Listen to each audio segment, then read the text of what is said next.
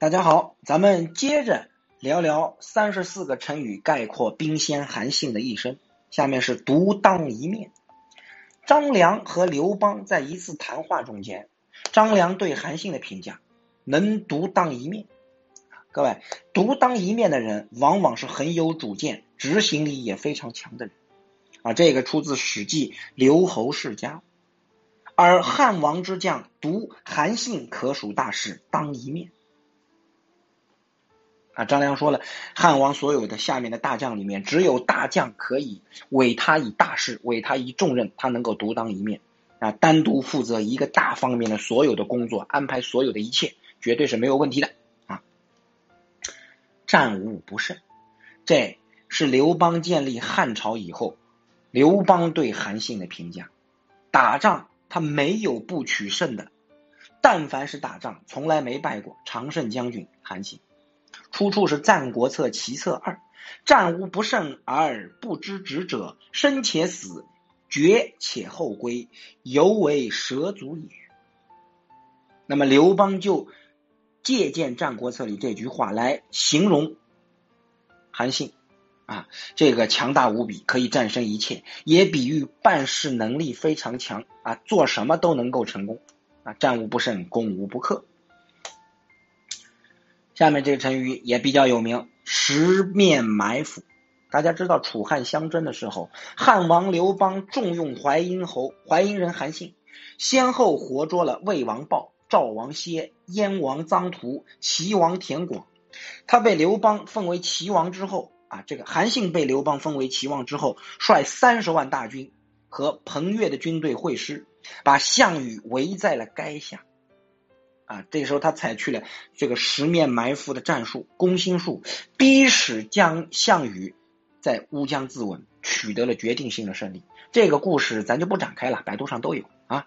这个出处我们元代无名氏有一折叫《鲍庄和鲍庄皇》里第二折叫“从今后跳出了九重围子连环赛，脱离了十面埋伏大会该”。嗯，这个十面埋伏呢？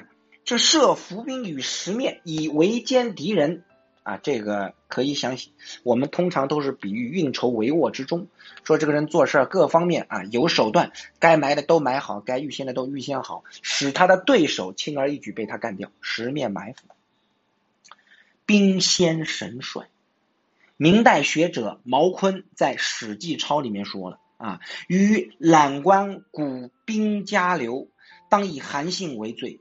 破魏以木英，破赵以立汉赤雉，破齐以囊沙，彼皆从天而下，而未尝与敌人血战者。啊，这个是不战而屈人之兵。于故曰：古今来太史公文先也，啊，李白诗仙也，屈原辞赋先也，刘阮酒仙也，而韩信兵仙也，然哉。明代万历四十五年，也就是公元一六一七年，明神宗的第五个儿子端王朱常浩为拜祭韩信，于汉中拜将台致立了兵仙神帅的诗碑。韩信在中国历史上被公认为兵仙，啊，被公认为神帅。下面居长泱泱。樊哙追随这个高祖刘邦屡建战功，汉朝建立之后受封为武阳侯。韩信后来被封为淮阴侯，曾到樊哙处，樊哙视之谨细，跪送迎拜，口称大王臣下。韩信出门感慨笑称：“生乃与哙等为伍。”什么意思？事实上，韩信是羞于与樊哙为伍的。韩樊韩信自比甚高啊，他与樊哙为伍，非常不耻。樊哙立为韩信的部将，一直他都是韩信的下属。刘邦伪游云梦，诈擒韩信啊，这个樊哙助纣为虐，亲手直付韩信，于情于语都说不过去，因此也让韩信瞧不起樊哙。但是最终樊哙却与韩信同列为侯。你说这个韩信内心能舒畅吗？啊？出处《史记·淮阴侯列传》，幸知汉王畏恶其能，畏恶其能，常称病不朝从。幸由此日夜愿望，常居央这个居长泱泱，修与将欢、将官等列。啊，这个居长泱泱，因为不平不满，内心不爽，而经常郁郁不乐，闷闷寡欢。下面功高震主这个成语大家用的也比较多啊。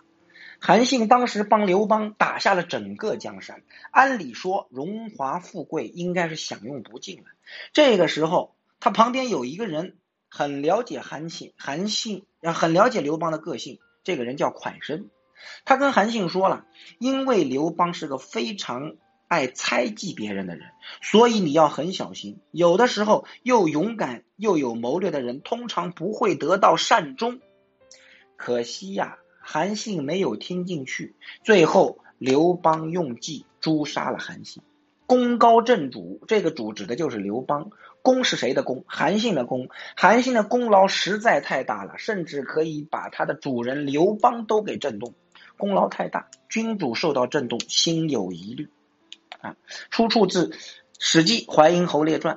臣闻勇略正主者声威，而功盖天下者不赏。金石之交，武涉曾经劝韩信自立，说道：“你和汉王刘邦关系这么好，但最终还是被他所擒。”出处《汉书·淮阴侯列传》。今足下虽自以为与汉王为金石交。然终为汉王所擒矣。什么意思啊？金石，你看金子啊，它这个物理化学特性特别稳定，它不容易氧化，对不对？石头啊，坚硬牢不可破，玉石坚硬牢不可破，就比喻两个人的友谊交情，就像金石一样牢不可破。结果最终呢，韩信还是让刘邦给宰了啊。略不释出，韩信的功劳实在是太大了，天底下没有人可以跟他相比。